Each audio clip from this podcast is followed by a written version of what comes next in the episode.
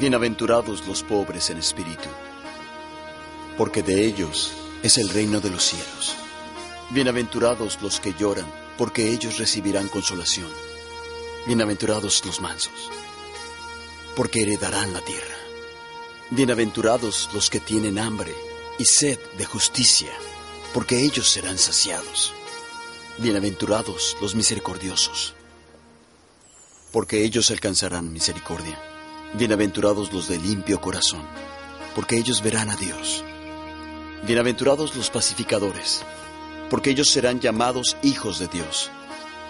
Bienaventurados los que padecen persecución por causa de la justicia, porque de ellos, porque de es el reino de los es el reino de los cielos.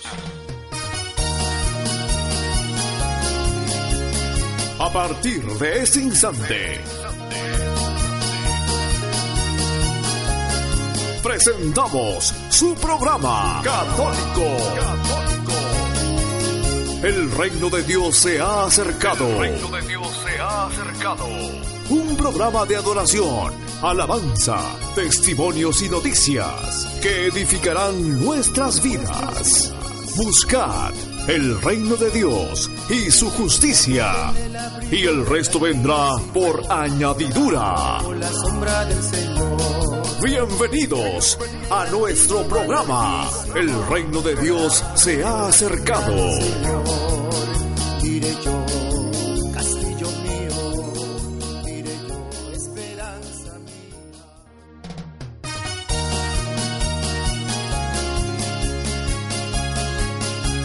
Hoy es 9 de noviembre del 2014, trigésimo segundo domingo del tiempo ordinario.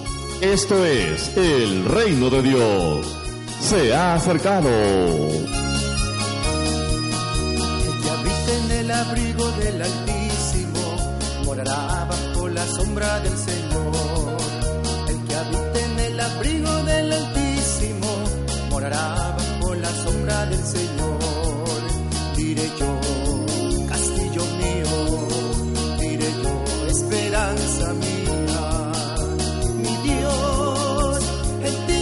Confiaré. Mi Dios, sí, sí, en ti confiaré. Con tus plumas me cubrirás y debajo de sus alas estaré seguro. Con tus plumas me cubrirás y debajo de tus alas estaré seguro. Caerán mil a mi lado y diez mil a mi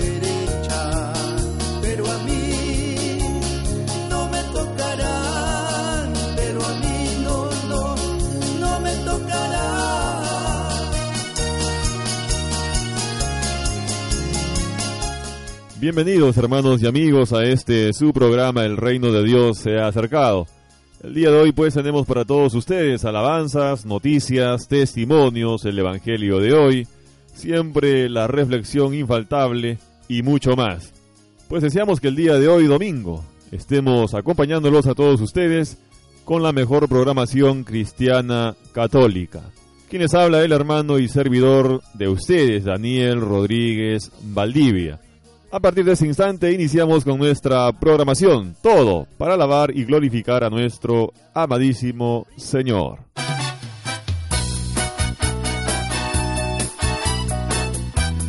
Estamos presentando El reino de Dios se ha acercado.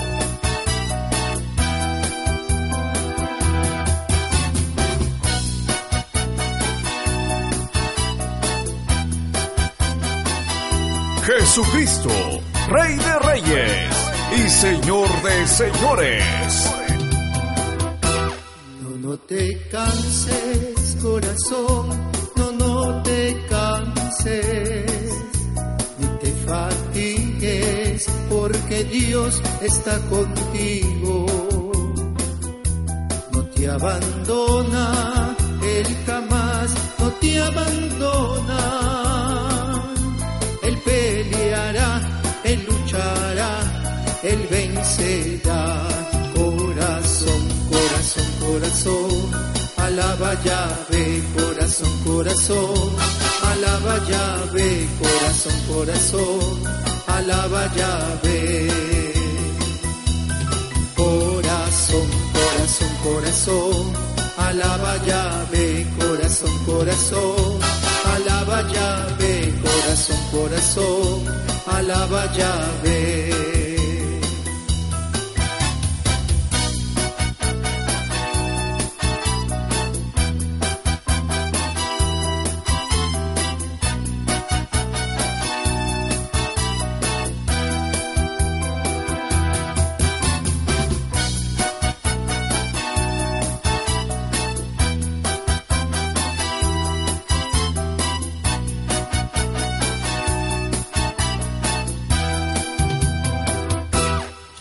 estés triste, corazón, ya no estés triste, ni te fatigues, porque Dios está contigo.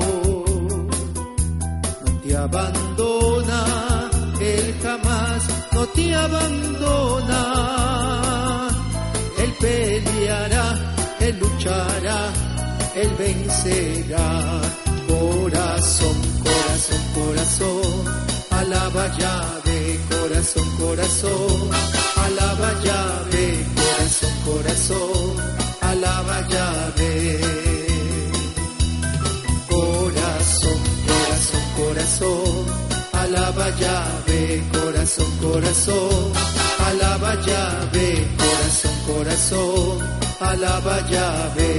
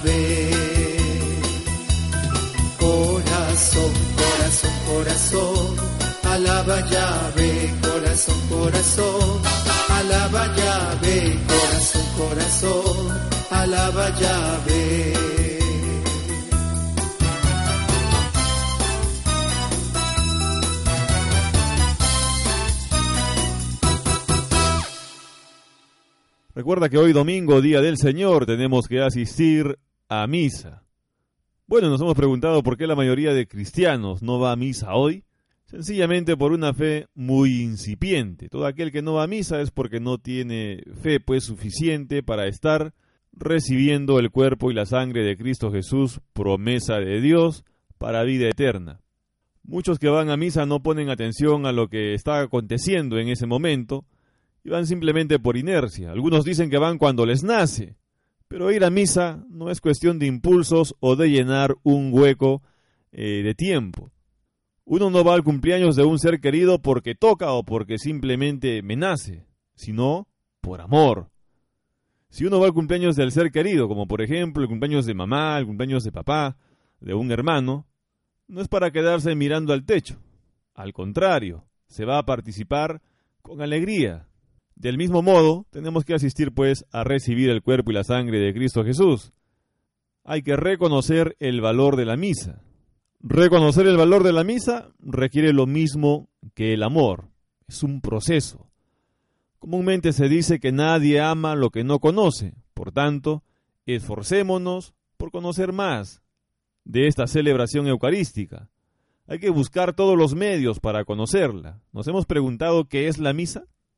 Podríamos comenzar por recordar las palabras con las cuales Jesús instituyó la Santa Eucaristía en la última cena. Hagan esto en memoria de mí. Lo encontramos en Lucas capítulo 22, verso 19. Es evidente que la frase está en imperativo. Jesús no está pidiendo un favor, está dando una orden, está ordenando algo, que celebremos la Eucaristía en su memoria. ¿Para qué? puede preguntar alguno. Para recibirlo a Él, para recibir los beneficios de la redención, para reforzar nuestra comunión con Él, para tener vida espiritual, etc. Yo no puedo imaginar a alguien desatendiendo una instrucción tan clara de nuestro amado Señor Jesucristo. Sabemos que Jesús también dijo, Yo soy el pan vivo bajado del cielo. Si alguno come de este pan, vivirá para siempre. Mi carne es verdadera comida y mi sangre es verdadera bebida. El que come mi carne y bebe mi sangre, permanece en mí y yo en él. También sabemos que San Pablo pregunta a los corintios, ¿la copa de bendición que bendecimos no es comunión con la sangre de Cristo? ¿Y el pan que partimos no es comunión con el cuerpo de Cristo? Y además también nos dice San Pablo, quien come el cuerpo de Cristo indignamente, come su propia condenación, es decir, para recibir el cuerpo y la sangre de Cristo Jesús, tenemos que estar en gracia de Dios. Tenemos que estar confesados, tener una hora mínimo de ayuno y reconocer a quién se está recibiendo. Reconocer que verdaderamente Cristo Jesús está ahí presente. Ya sabemos, hermanos, vayamos hoy a recibir el cuerpo y la sangre de Cristo Jesús, pues la mesa está servida. acercamos al altar los dones de pan y vino que se convertirán en el cuerpo y la sangre del Señor. Ofrezcámosle también toda nuestra vida. Cantemos. Esta mesa será bendecida porque el Señor derramará su bendición. Esta mesa, esta mesa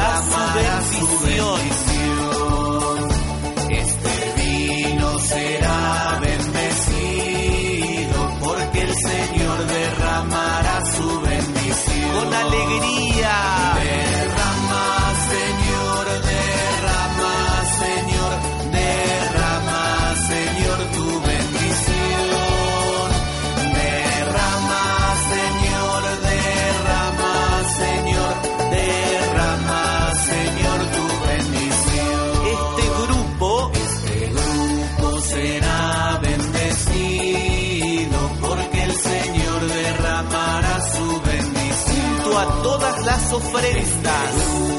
será bendecido. Acerquemos a la mesa del altar toda nuestra vida. Derrama, Señor, derrama, Señor, derrama, Señor.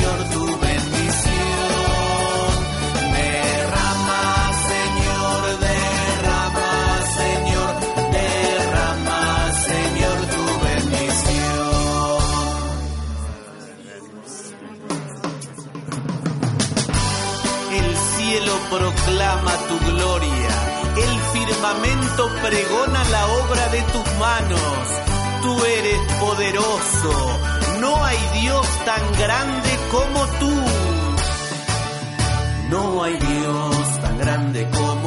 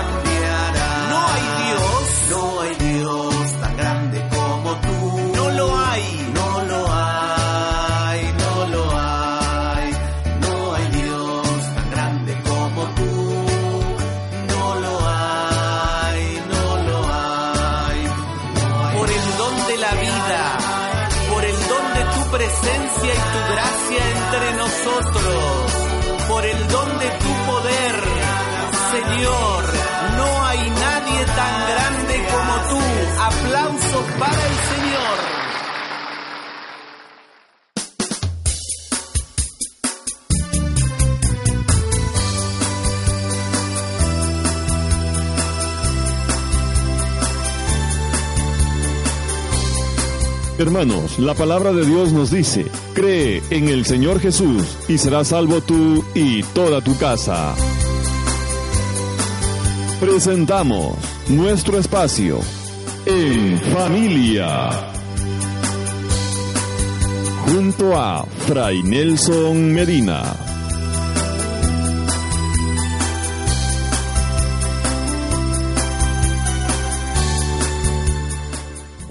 Del magazine En Familia. Está con ustedes Fray Nelson Medina de la Orden de Predicadores. Nuestro tema para el día de hoy es este. ¿En qué consiste la fe? Algunas personas creen que la fe es algo así como una manera de sugestionarse. Es decir, si yo repito muchas veces un pensamiento, ese pensamiento queda como grabado en mi mente y entonces yo empiezo a actuar de acuerdo con ese pensamiento y tal vez las cosas cambian para mí. Es decir, hay gente que cree que ponerle fe a las cosas es como autosugestionarse. Es como programar el cerebro para que actúe de una determinada manera. Para ellos la fe es autosugestión. Yo debo reconocer que cuando una persona se concentra en cosas negativas, si siempre está buscando lo negativo en todas partes, pues lo más probable es que su rostro amargo y sus comentarios antipáticos atraigan también el rechazo de otros. Y esta persona, aislada y rechazada, termina encontrando lo mismo que estaba anunciando. Imaginémonos, por ejemplo, un muchacho que llega a la universidad y cuando todos están presentando, yo vengo de tal parte, yo vengo de tal parte, yo quise estudiar esta carrera por este motivo, este joven dice, bueno, yo me llamo Juan Pérez y creo que les voy a caer muy mal a todos ustedes. Pues lo más probable es que al anunciarse así y al presentarse así, él mismo está produciendo el rechazo y cuando se produce ese rechazo, él dice, se dan cuenta, yo sabía que les iba a caer mal a ustedes. Esto es lo que se llama una autoprofecía, es decir, a veces uno hace las cosas de tal manera que terminan cumpliéndose, pero terminan cumpliéndose porque la actitud que uno tomó desde el principio fue una actitud negativa que termina produciendo lo mismo que uno anunciaba. O sea que es evidente que si una persona tiene esa mentalidad y tiene esos comentarios y tiene esa amargura y tiene ese modo de obrar, pues eso le va a hacer daño. Por contraste, si la persona en cambio tiene una actitud positiva, una actitud que busca más bien hacer amigos, crear puentes, abrir oportunidades, pues lo más posible es que con el curso del tiempo esas amistades, esas puertas y esas oportunidades le van a dar la posibilidad de lograr sus metas. Con esto estoy diciendo que hay algo de cierto en ese asunto de programarse uno y de autosugestionarse. Hay algo de cierto en eso. Pero cuidado, no todo depende del cerebro humano. Y la fe, por lo menos la fe bíblica, la fe cristiana y católica que tenemos no consiste esencialmente en esa autosugestión. Una cierta medida de actitud positiva ayuda, pero eso no es todo en la fe. No es tampoco lo esencial en la fe. Entonces, ¿qué es lo esencial cuando hablamos de fe? Yo creo que hay dos palabras que nos sirven. Y una es la palabra confianza. Cuando nosotros hablamos desde el punto de vista cristiano, hablamos de fe, hablamos de confiarse a Dios, de entregarse a Dios, de eso es de lo que estamos hablando. Estamos hablando de ese deseo nuestro de responder a lo que Dios ha hecho por nosotros. La fe cristiana es una respuesta en la primera carta de Juan encontramos algo muy interesante. Dice este apóstol, en esto consiste el amor, no en que nosotros hayamos amado a Dios, sino en que Él nos amó primero. Entonces la palabra confianza tiene que ver con la palabra respuesta. Dios se ha manifestado, Dios ha mostrado su amor en mi vida. Y ese amor que Dios muestra pide de mí una respuesta. Y esa respuesta es, yo creo. Ese es el corazón de la fe.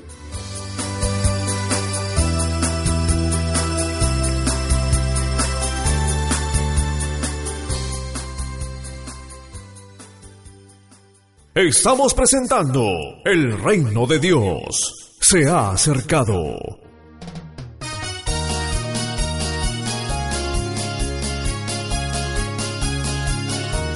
Hermanos, una pausa comercial y retornamos con la segunda parte de nuestro programa, donde estaremos presentando nuestra secuencia, edificando nuestra casa. Volvemos. en el abrigo del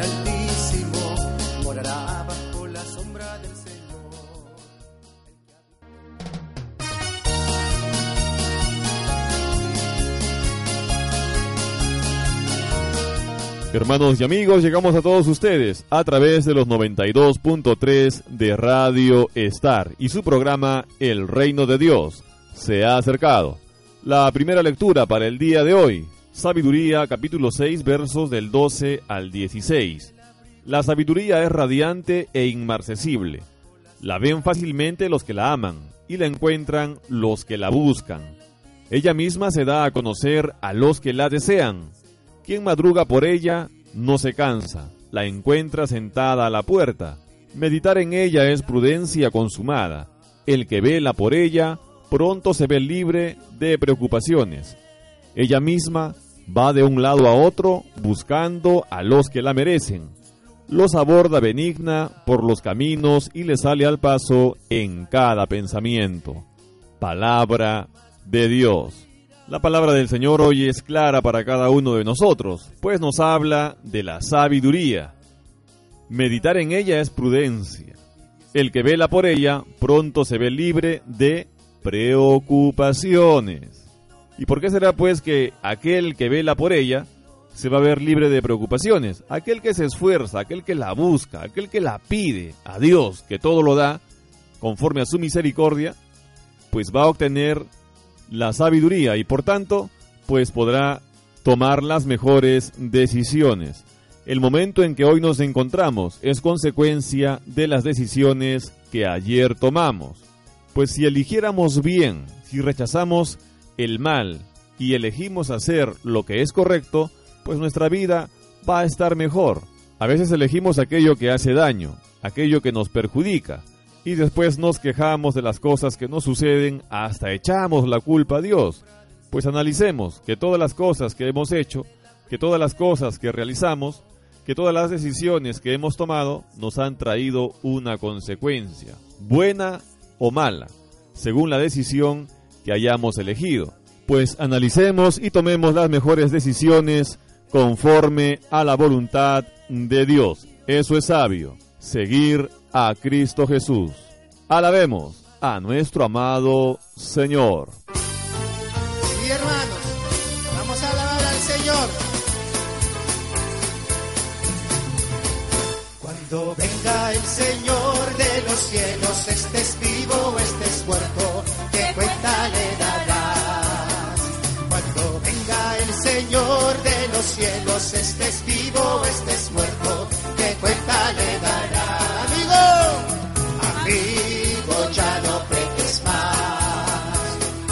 Más.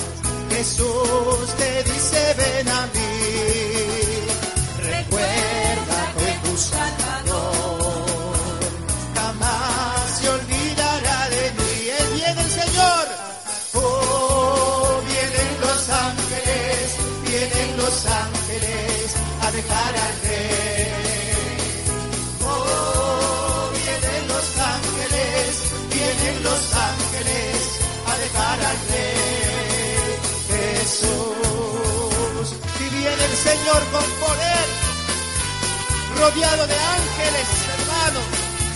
¿Qué cuenta le daremos al Señor? Bendito y alabado Señor. ¡Eh! Oh, vienen los ángeles, vienen los ángeles a dejar al rey.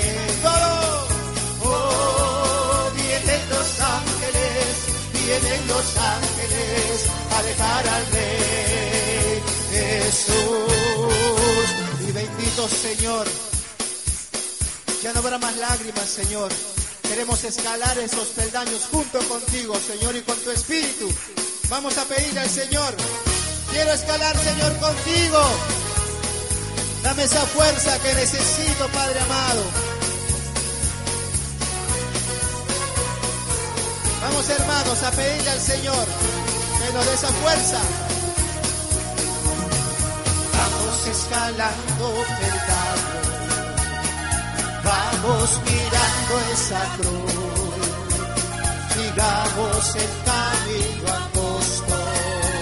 Con Cristo es mucho mejor.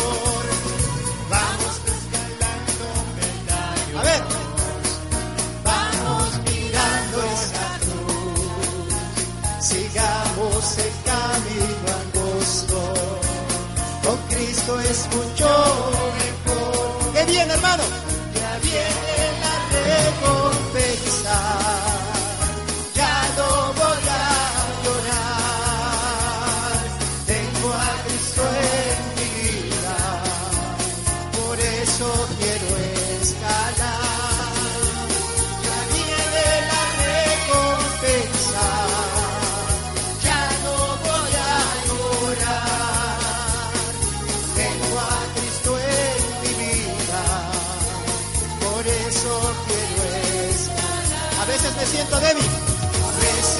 Siento débil. Díselo al Señor. Ya no puedo escalar. ¿Pero qué haces? Bajo mis manos al cielo.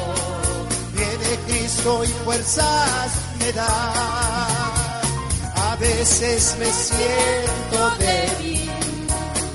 Ya no puedo escalar. Levanto mis manos al cielo. Viene Cristo y fuerzas me.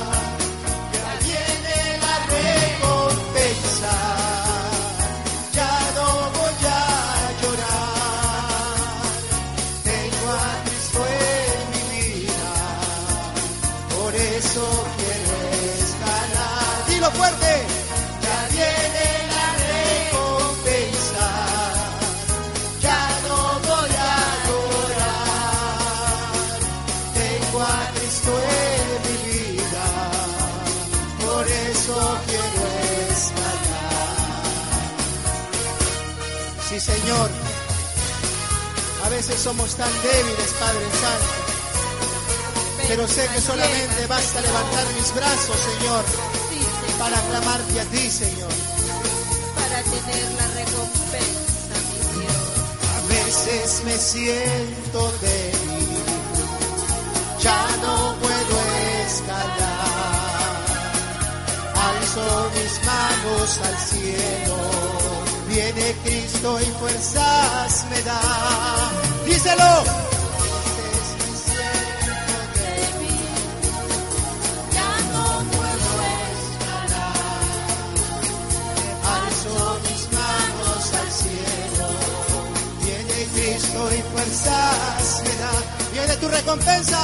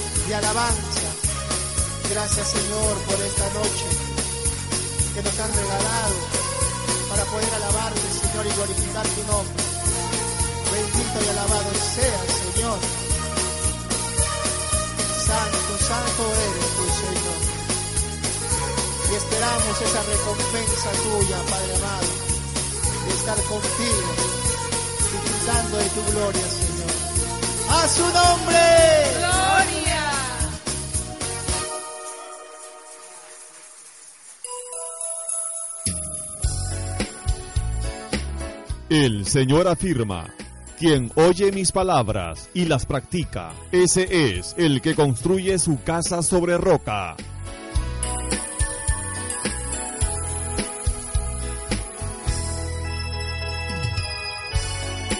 Vienen los torrentes, soplan los vientos, pero esta no se precipita porque está bien construida. Presentamos Edificando nuestra casa.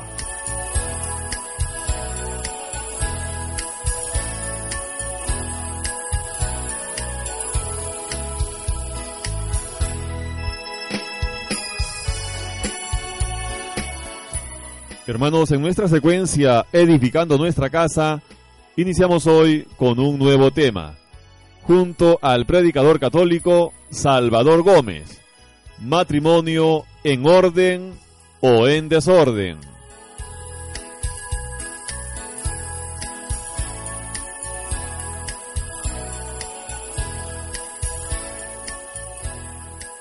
El apóstol San Pablo nos dice que hay dos maneras de vivir.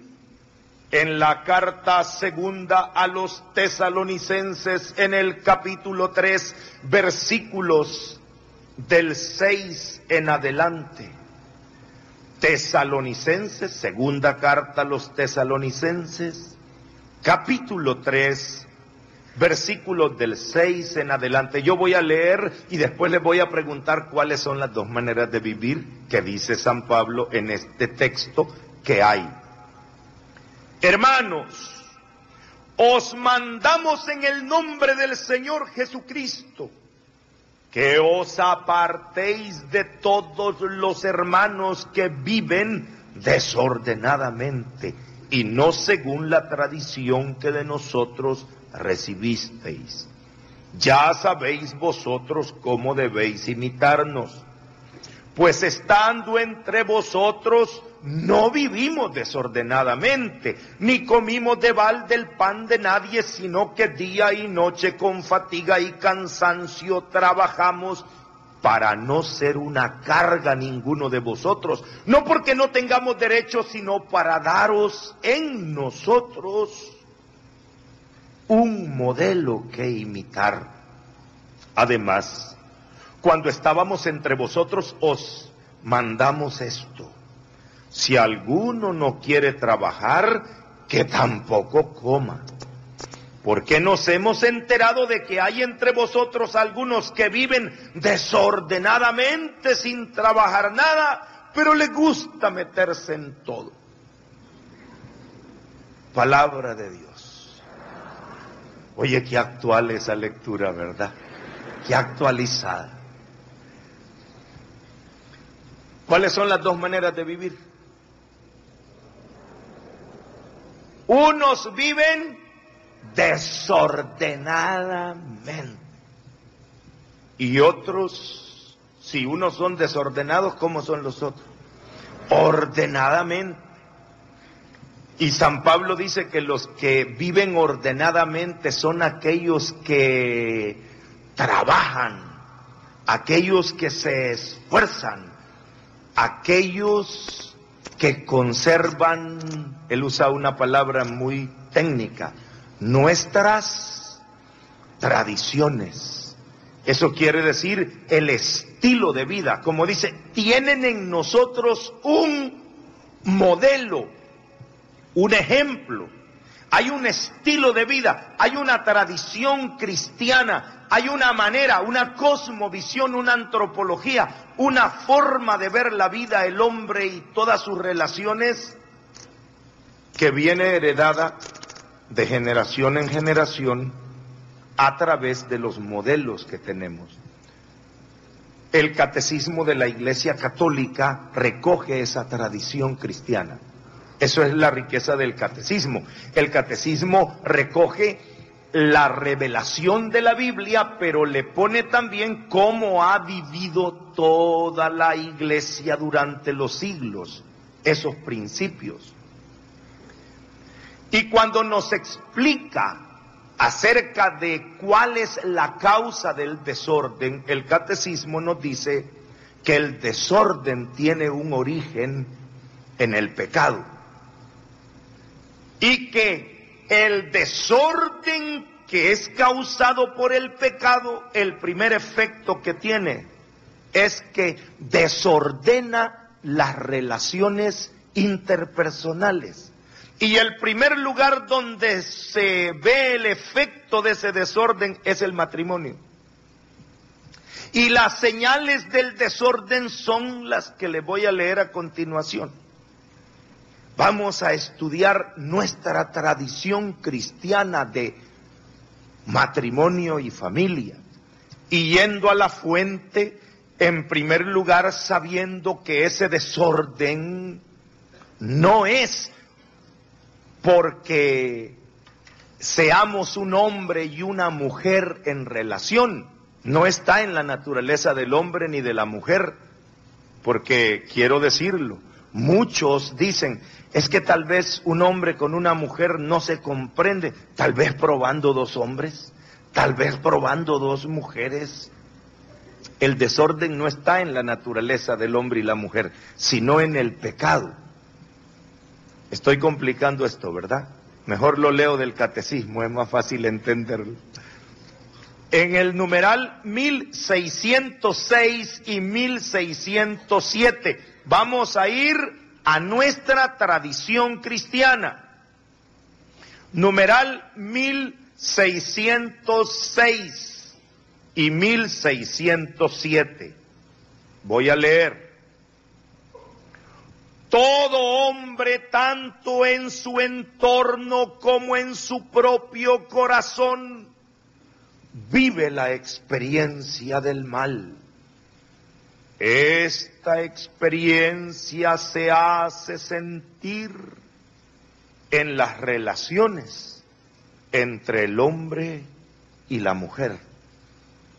En todo tiempo, la unión del hombre y de la mujer vive amenazada por la discordia, el espíritu de dominio, la infidelidad, los celos, los conflictos que pueden conducir hasta el odio, la ruptura.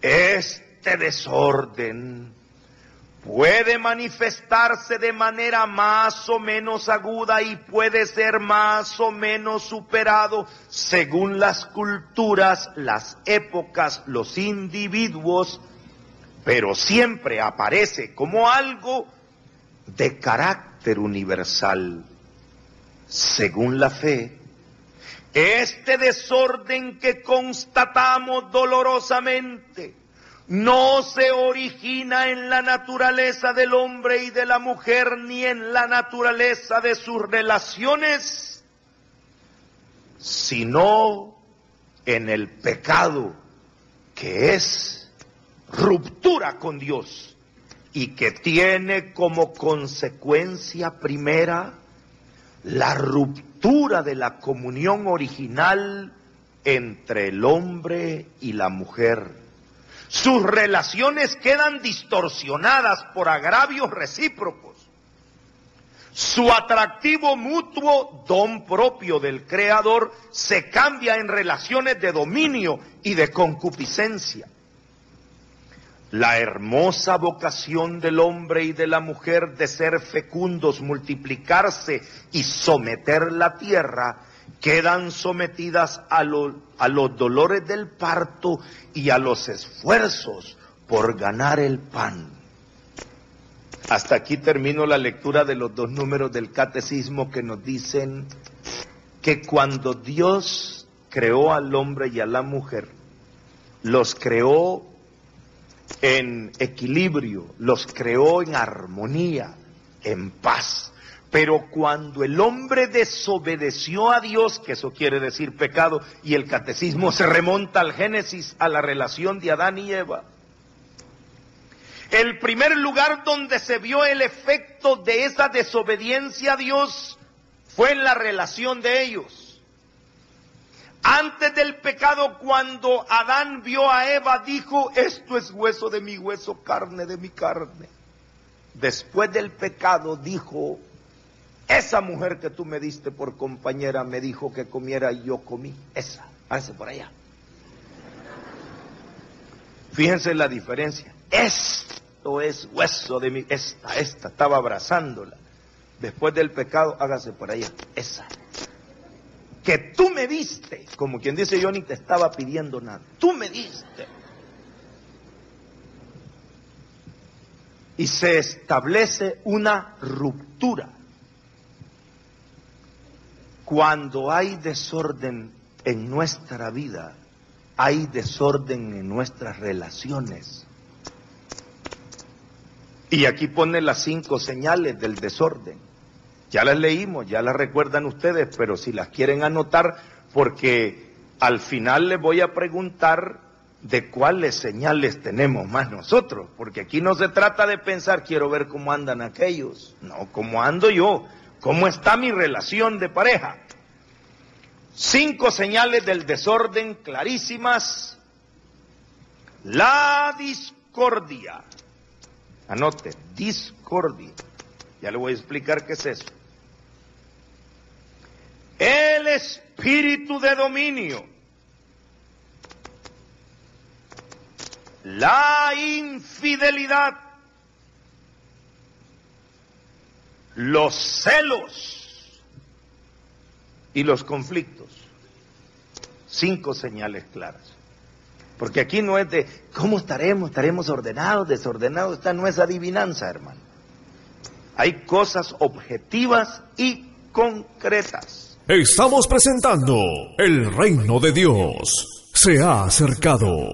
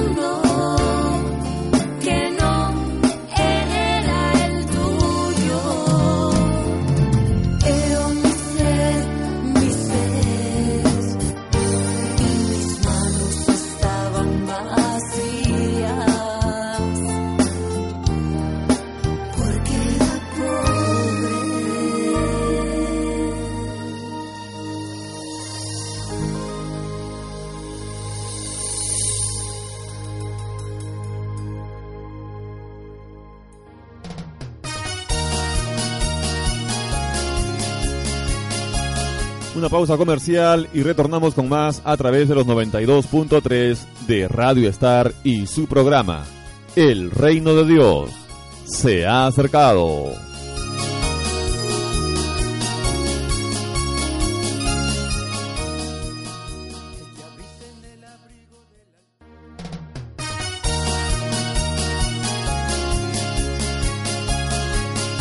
Hermanos y amigos, estamos con ustedes nuevamente a través de los 92.3 de Radio Star y su programa El Reino de Dios se ha acercado. El salmo correspondiente al día de hoy es el Salmo 62.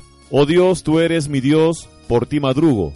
Mi alma está sedienta de ti, mi carne tiene ansia de ti, como tierra reseca, agotada sin agua, como contemplaba en el santuario, viendo tu fuerza y tu gloria tu gracia vale más que la vida, te alabarán mis labios.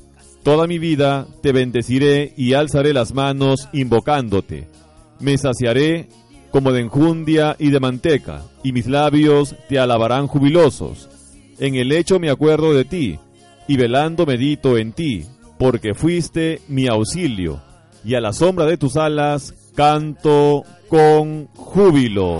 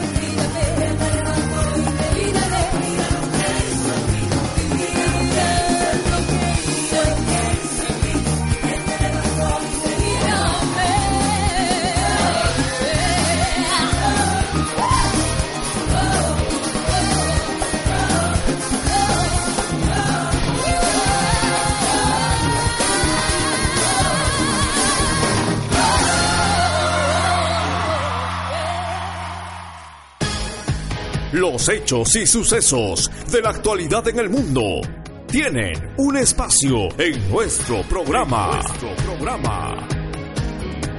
Este es tu segmento. Noticias Cristianas.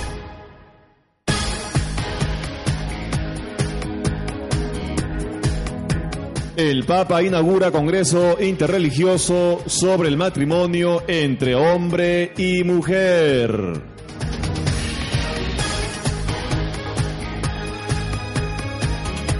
Nace campaña para adoptar familias de Irak.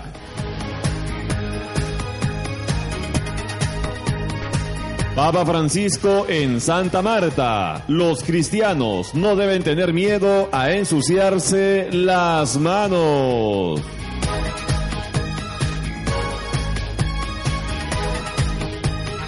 Papa Francisco agradece a obispos de Malawi el trabajo con enfermos de SIDA.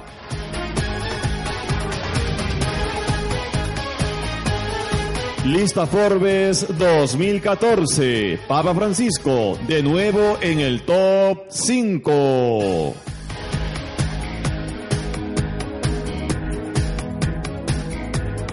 Papa Francisco da las claves para descubrir si uno es un cristiano pagano. Estos son los titulares, titulares en Noticias Cristianas.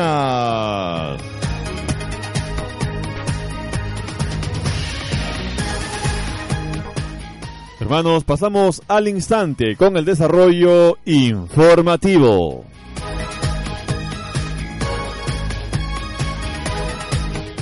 El Papa inaugura Congreso Interreligioso sobre el matrimonio entre hombre y mujer. El interés por el matrimonio no ha terminado con el Sínodo de las Familias. El Vaticano acogerá un Congreso Interreligioso que reflexionará sobre su importancia. Además de subrayar la belleza del matrimonio y de la vida familiar, el encuentro se centrará en el matrimonio como una unión complementaria entre el hombre y la mujer. Más de 30 expertos de 23 países y 14 religiones se darán cita en el Vaticano del 17 al 19 de noviembre. Dada la gran expectación que generaron los temas abordados durante el sínodo, este encuentro volverá a captar toda la atención. Se espera que el Papa inaugure las jornadas, entre cuyos participantes hay nombres como Lord Jonathan Sachs, que fue gran rabino de Inglaterra. También acudirán líderes evangélicos como el pastor Rick Warren y Russell Moore, y habrá representantes musulmanes, hindúes y budistas. Entre los participantes católicos se encuentra el prefecto de la Congregación para la Doctrina de la Fe, el cardenal Gerhard Müller, y el arzobispo de Filadelfia, Charles Chaput, cuya diócesis albergará el próximo Encuentro Mundial de las Familias en septiembre de 2015. Nace campaña para adoptar familias de Irak. Miles de familias se han visto obligadas a abandonar sus hogares por la amenaza de los radicales islámicos. En esta dramática situación se preguntan por qué son el objetivo de los yihadistas. Ellos piensan, si al menos estuviéramos en política, si fuéramos parte del partido de la oposición, quizá hubiéramos previsto algo así. Pero solo somos personas que hacían su trabajo. ¿Por qué ha pasado? Esta es su pregunta. También se preguntan cuál será ahora su futuro. Silvio Tesari es el presidente de Caritas para Oriente Medio en Italia. Hace poco visitó a los refugiados iraquíes en Kurdistán. Algunos han recibido ayuda, pero muchos otros siguen todavía sin un techo que les cobije. Para procurarles un nuevo hogar, nace la iniciativa Project Home. Una de las posibilidades Se trata de contenedores habilitados para que viva una familia. Son sencillos, pero pueden contar con agua corriente, con un horno. Caritas quiere conseguir 150 contenedores para convertirlos en casas. Cada uno cuesta unos 3.100 euros y esperan cubrir este coste con donativos. También quieren comprar autobuses para llevar a los niños a la escuela. Los niños no tienen nada que hacer. Una situación así se puede soportar un mes, dos meses, tres meses, pero a la larga provoca tensiones en las familias porque necesitan que sus hijos estén escolarizados. Dado que los campos de refugiados están a muchos kilómetros, es necesario recogerlos y llevarlos a la escuela. A estas miles de familias no les queda más que esperar. Saben que nunca volverá a ser su vida como antes, pero esperan volver algún día a casa con garantías de seguridad. Papa Francisco en Santa Marta. Los cristianos no deben tener miedo a ensuciarse las manos. En su homilía en Casa Santa Marta, Francisco pidió a los sacerdotes y laicos que no tengan miedo a predicar el Evangelio. Es triste el pastore que abre la puerta de la chiesa y rimane lì aspettando. È triste il cristiano che non sente dentro nel suo cuore il bisogno, la necessità di andare a raccontare agli altri che il Signore è buono. El Papa también subrayó que los cristianos no deben temer ensuciarse las manos y deben hablar de Dios a todas las personas. Il vero pastore, il vero cristiano ha questo zelo dentro. Nessuno si perda. E per questo non ha paura di sporcarsi le mani. Non ha paura. Va dove deve andare. Rischia la sua vita. Rischia la sua fama. Rischia di perdere la sua comodità, il suo status, anche perdere nella carriera ecclesiastica pure, ma è buon pastore. El Papa concluyó diciendo que los cristianos a medio camino no conocen la alegría y les pidió que jamás teman las críticas porque Jesús mismo fue criticado. Ho sentito i lamenti degli israeliti. Papa Francisco agradece a obispos de Malawi el trabajo con enfermos de SIDA. El Papa se reunió con los obispos de Malawi que están en visita al Límina en Roma. Francisco saludó uno por uno a los prelados y tras su encuentro les entregó un discurso. En el ranking de desarrollo humano de la ONU, Malawi ocupa el puesto 166 de 187 países. Por eso el Papa dijo que sentía admiración por los malavianos que sacan adelante a sus familias pese a su situación económica. Calificó de tragedia el elevado nivel de pobreza y la baja esperanza de vida en el país. Francisco también recordó el trabajo que hace la Iglesia en Malawi en el ámbito sanitario, especialmente con los enfermos de SIDA. Malawi es uno de los 10 países del mundo con más personas infectadas por VIH. También les pidió que no descuiden la formación de los sacerdotes. Al final del encuentro, una divertida confusión les hizo reír a todos y Francisco les despidió con mucho humor.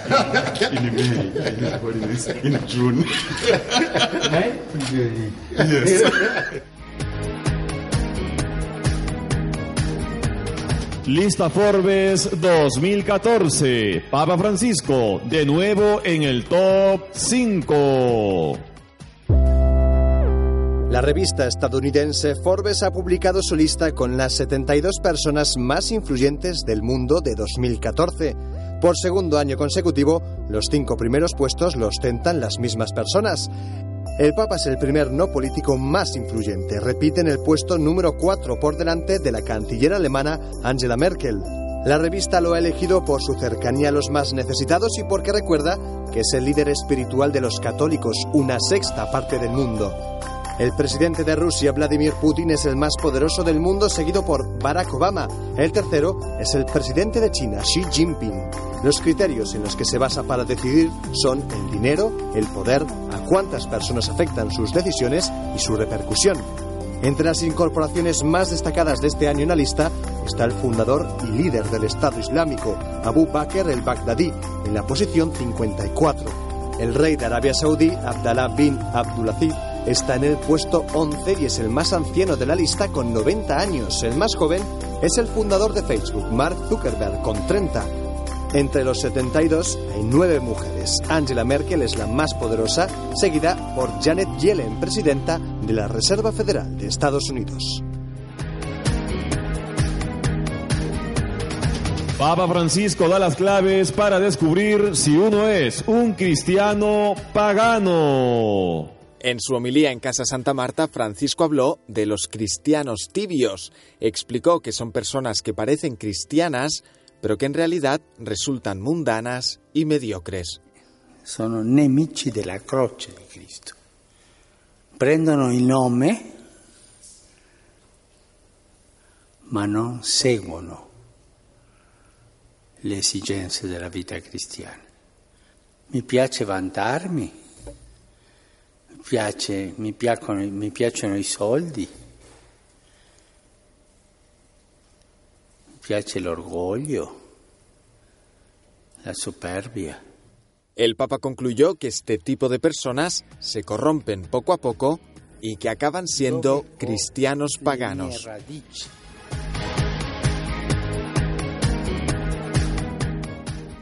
Estamos presentando El reino de Dios se ha acercado.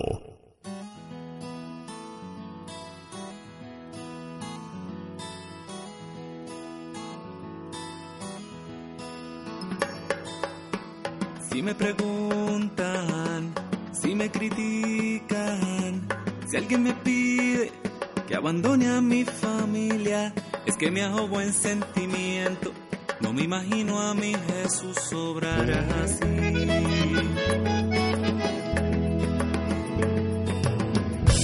Entre alegrías y muchas penas, hay una sangre que corre fuerte por mis venas, y enamorado en pan y vino, y él he jurado mi destino, porque yo, católico soy de sacramentos, de vela en mano y procesión, del evangelio, la iglesia viva y tradición.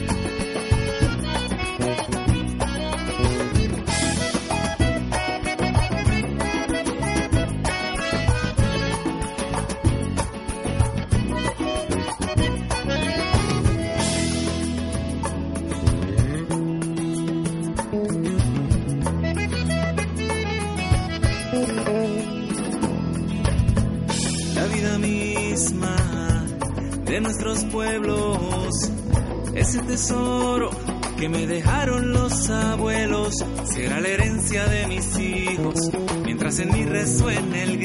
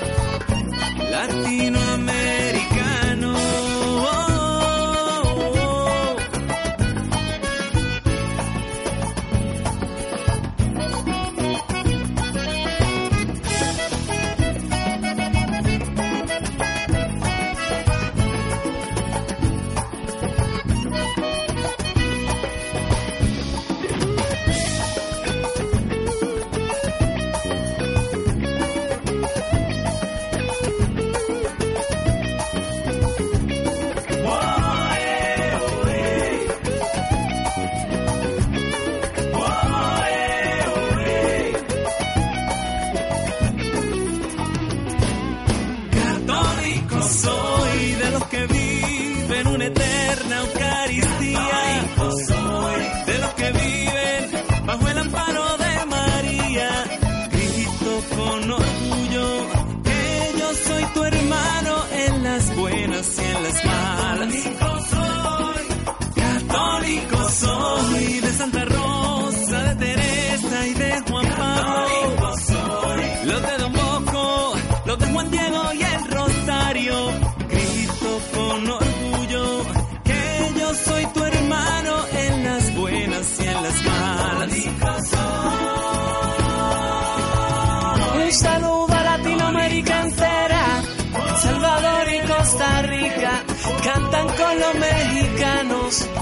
Chile, Guatemala y Brasil cantan con los peruanos, en Ecuador, en Paraguay, en Uruguay, los boricua y los haitianos, Nicaragua, Argentina y Honduras, Cuba y los dominicanos, en Bolivia, Venezuela y Panamá cantan con Colombia, católico soy.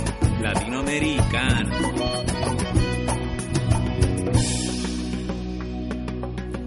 La vida misma de nuestros pueblos, ese tesoro que nos dejaron los abuelos. Escuchábamos a Zombie 4, Católico Soy.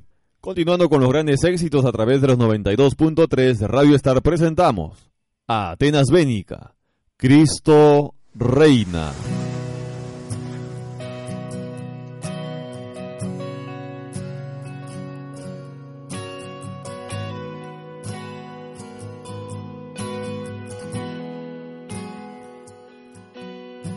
Mi corazón quiere alabar, alabarte. Mi corazón quiere adorar, adorarte. Mi corazón quiere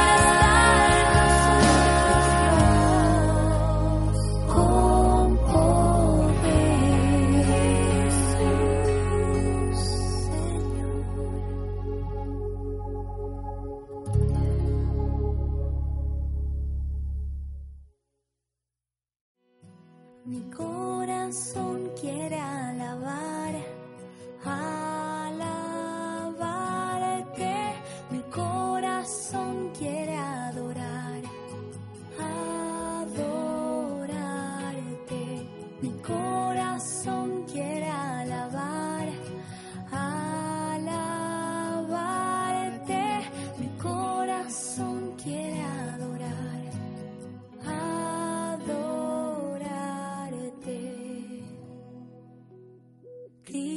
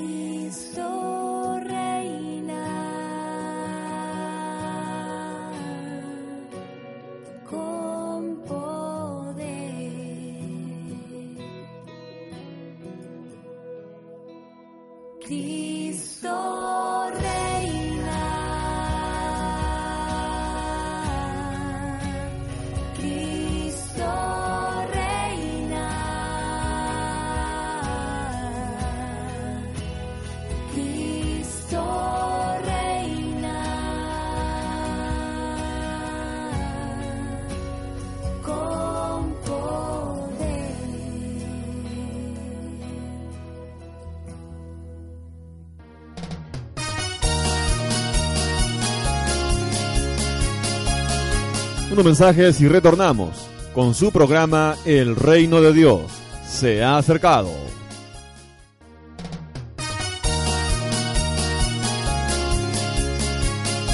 Hermanos y amigos, continuamos con lo mejor a través de los 92.3 de Radio Star y su programa El Reino de Dios se ha acercado.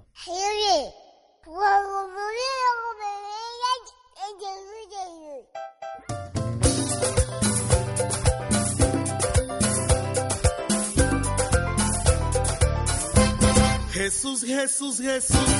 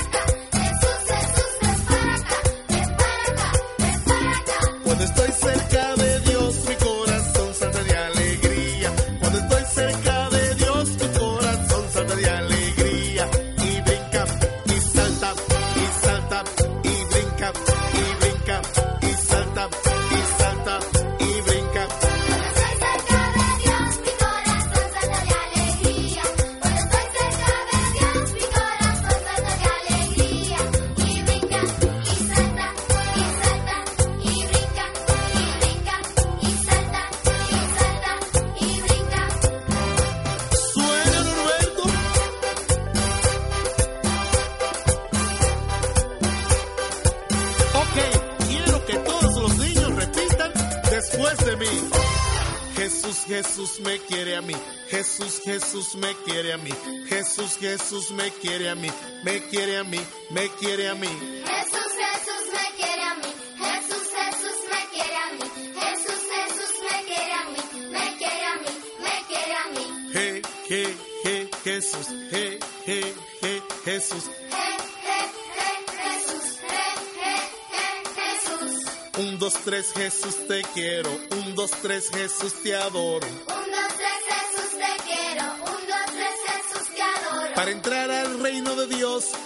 Dice que hay que hacerse como un niño. Para entrar al reino de Dios, Jesús dice que hay que hacerse como un niño. Entonces un niño. Yo soy. Un niño bueno. Yo soy. Jesús, Jesús, Jesús, Jesús amado.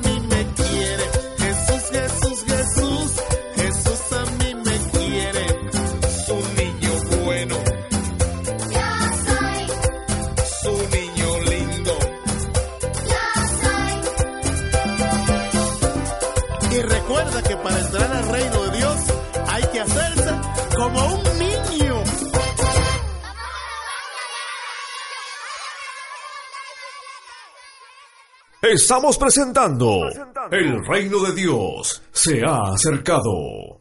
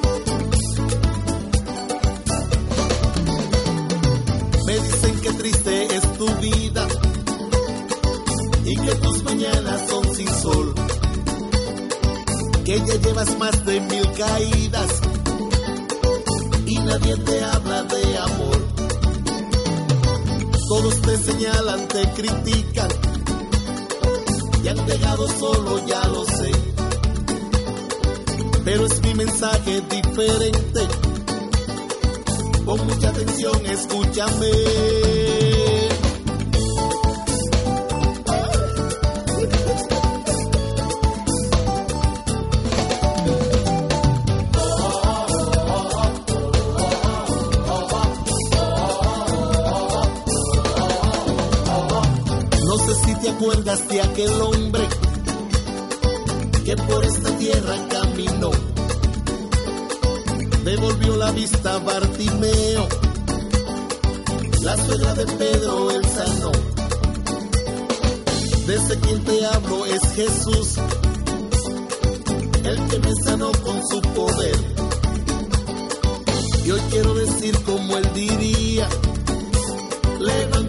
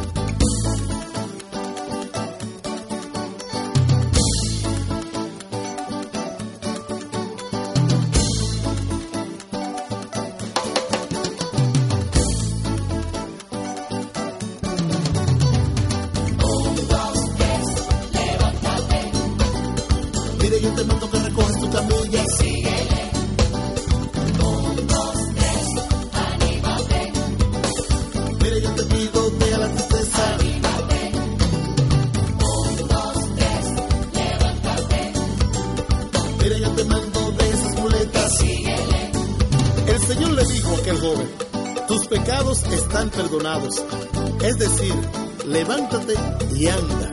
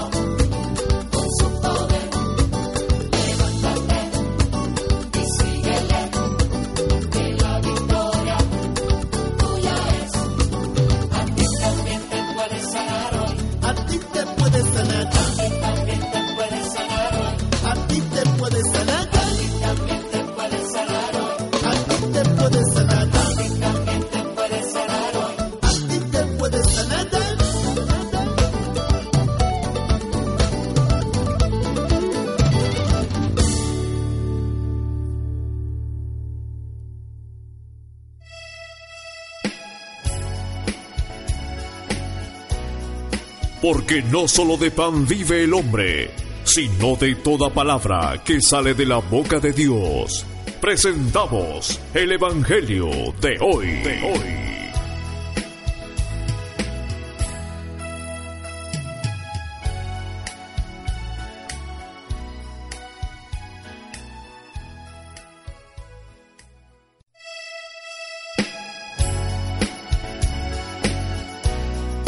Evangelio según San Mateo, capítulo 25, versos del 1 al 13.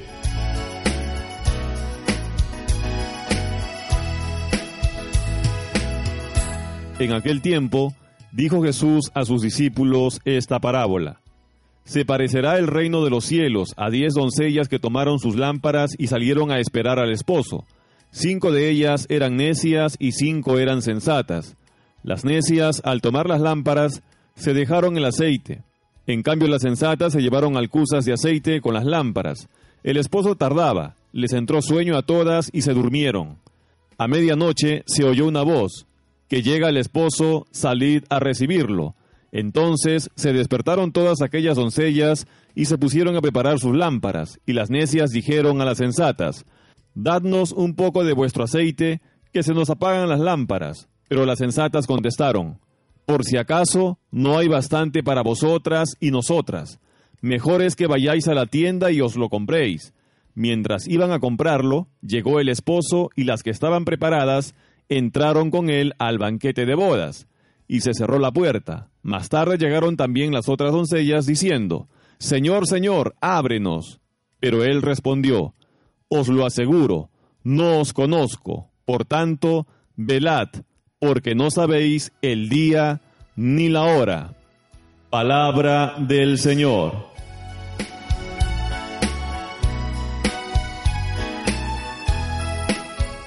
Mis amados hermanos, el tiempo se va acabando. Este año litúrgico está a punto de terminar.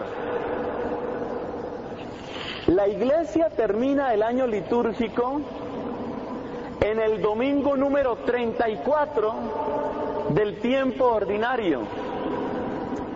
Tal vez usted no sabe lo que es el tiempo ordinario, pero sí le cuento que ya vamos en el domingo número 32. De modo que ya queda poco tiempo para que culmine el año litúrgico. Este año civil también se está terminando. Y particularmente este año tiene cierto sabor de final porque nos han dicho por todas partes que este es el año final del milenio, cosa que no es cierta porque el milenio, para los que han hecho bien las cuentas, termina el 31 de diciembre del año 2000 sino que el comercio aprovecha por partida doble. Entonces este año se acaba un milenio y el otro año se va a acabar otro milenio. Póngale cuidado y verá. Este ambiente de final de milenio pone a las personas a reflexionar. Los periódicos, por ejemplo, sacan series de hechos. ¿Cuáles son los hechos más sobresalientes de los últimos mil años? ¿O cuáles son los inventos más importantes de este siglo? ¿O cuáles son los personajes más grandes de la historia cristiana? O así sucesivamente. Es una época como para hacer balance. Es una época como para pensar qué hemos hecho, qué estamos haciendo y qué vamos a hacer.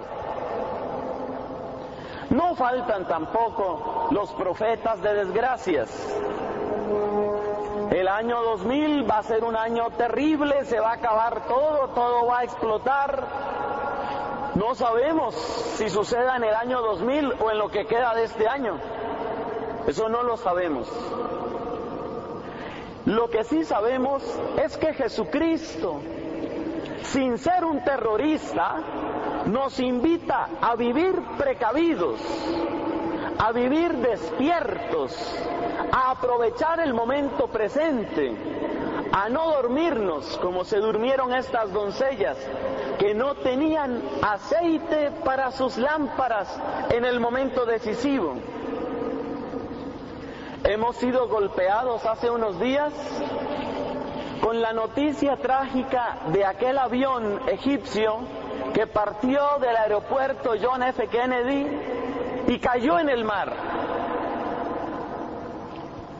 Días después supimos otra parte de la noticia que a mí personalmente me impactó mucho. Todo indica que el avión se vino en picada, bajó hasta cerca de 10.000 pies, como unos 3 kilómetros, digamos, 3.000 metros, logró levantarse hasta 24.000 pies en una maniobra desesperada y luego ya no pudieron con el aparato y se vino al agua y se acabó. ¿Sabe por qué me impacta más esa noticia? Porque esto quiere decir que la gente que estaba en ese avión vivió una agonía espantosa. Si usted analiza lo que significa ese recorrido, desde 33 mil a 10 mil a 24 mil y a cero, usted piensa que ahí hubo un trecho, hubo un lapso trágico, terrible. Con razón muchas personas sienten terror de subirse a los aviones, aunque las cifras de accidentes de tránsito indican que es mayor el número de personas que mueren en tierra que el número de personas que mueren en accidentes aéreos.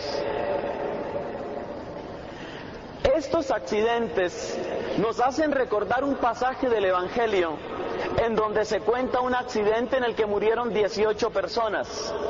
Le fueron a contar a Cristo que se le había caído una torre a 18 galileos y los había sepultado.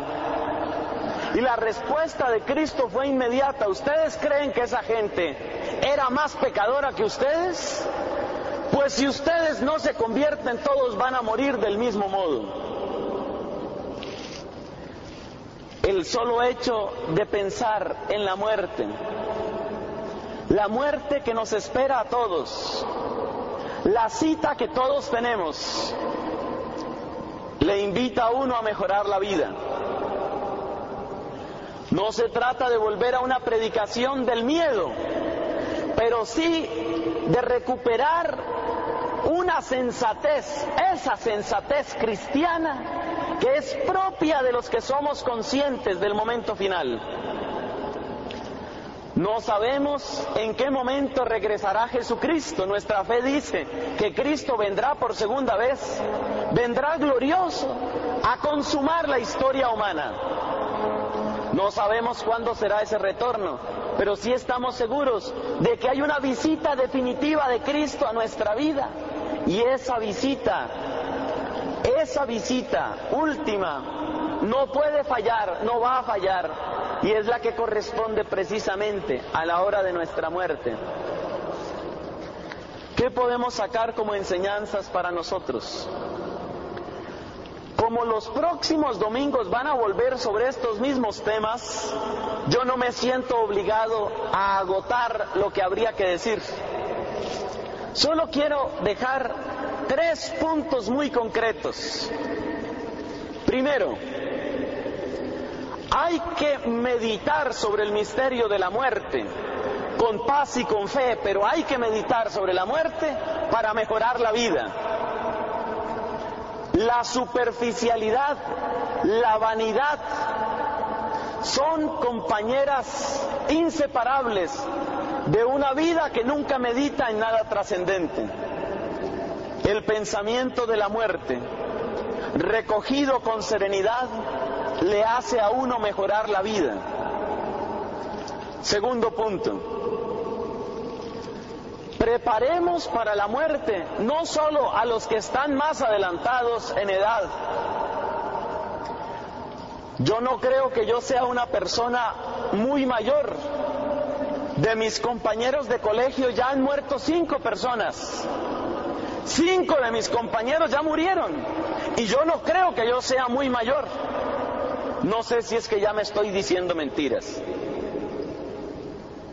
Hay que enseñar a los niños y a los jóvenes que la muerte existe. No hay que maquillarla, no hay que quitarla. La oración en familia, cuando llega la muerte, es la mejor catequesis para los niños y para los jóvenes. Además, hay que traer el tema de la muerte con serenidad, pero hay que traerlo a los hijos. En esta semana tuve que atender en consejería a una persona psíquicamente fracturada, enferma. Motivo, se le murió la mamá. Mi mamá no se me ha muerto todavía, me imagino que me dolerá en el alma la muerte de mi mamá. Pero, pero entonces a cada persona que se le muera la mamá tiene que salir para un psiquiatra.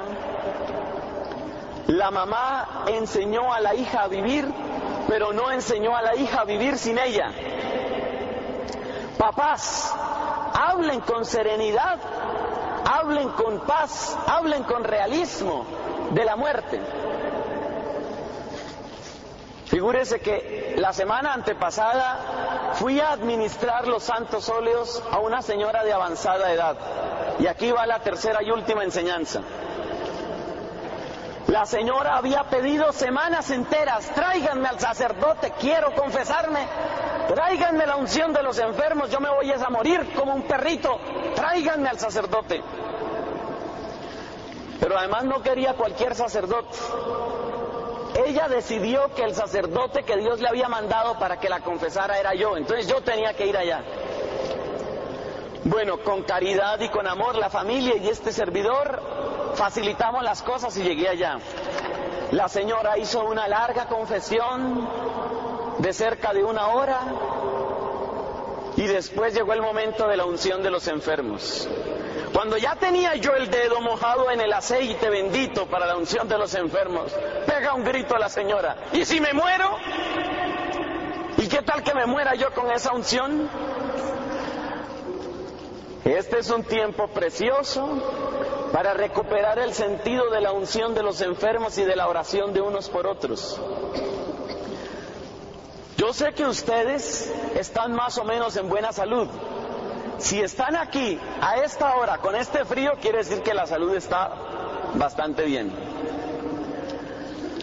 Y porque están en buena salud, les puedo decir a ustedes, no esperen para la administración del sacramento de la unción de los enfermos a que la persona esté inconsciente, esté muerta o haya acabado de morir. La unción de los enfermos, sobre esto no se predica nunca, por eso estoy hablando hoy aquí. La unción de los enfermos, como todos los sacramentos, es un sacramento para vivos y para la vida. Si usted siente que la vida está en peligro por la edad o porque la enfermedad se agrava, no espere hasta el último momento, cuando ya la arterioesclerosis cerebral y la demencia senil hacen de las suyas, para entonces, como esta pobre señora, entrar en pánico. ¿Y si me muero? Nosotros sabemos que los sacramentos son para los vivos y son para la vida.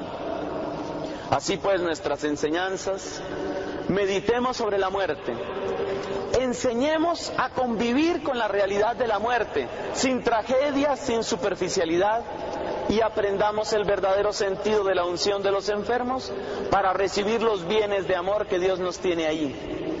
Les invito a que sigamos participando de esta Eucaristía y de las Eucaristías de estos próximos días. Estos temas relativos al final van a seguir apareciendo. Estamos presentando El Reino de Dios. Se ha acercado.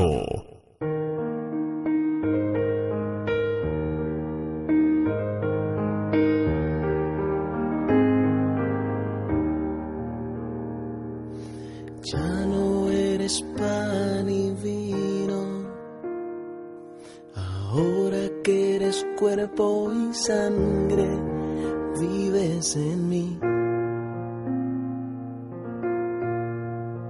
De rodillas yo caigo a contemplar tu bondad, ¿cómo no te voy a adorar? mientras te pierdes en mis labios. Tu gracia va inundando todo mi corazón. Por esa paz que me llena de alegría mi ser, ¿cómo no te voy a adorar? Señor Jesús, mi Salvador, amor eterno,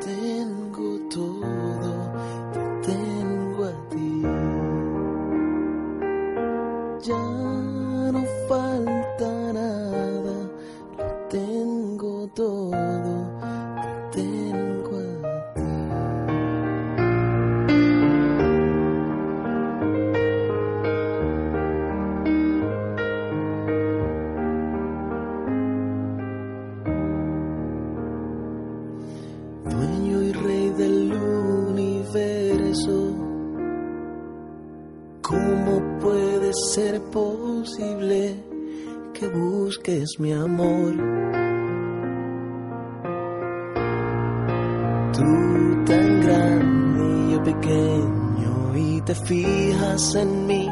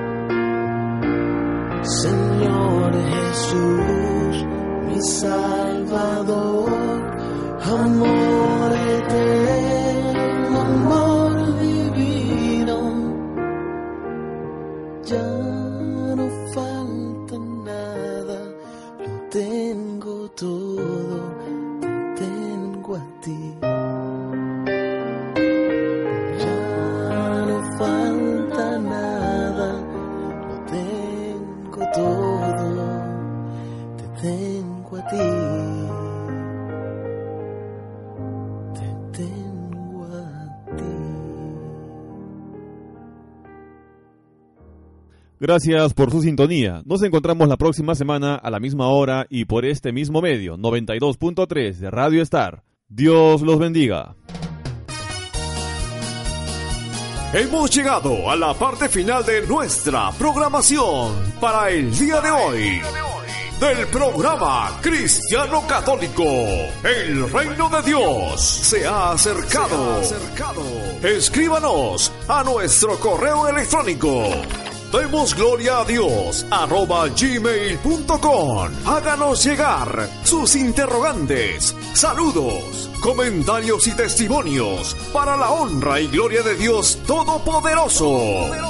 Dios sí, sí, en ti yo confiaré. Que la gracia, amor y paz de Dios, que sobrepasa todo entendimiento, more en vosotros por Jesucristo nuestro Señor. Hasta la próxima. Dios nos bendiga. Dios, en ti yo confiaré.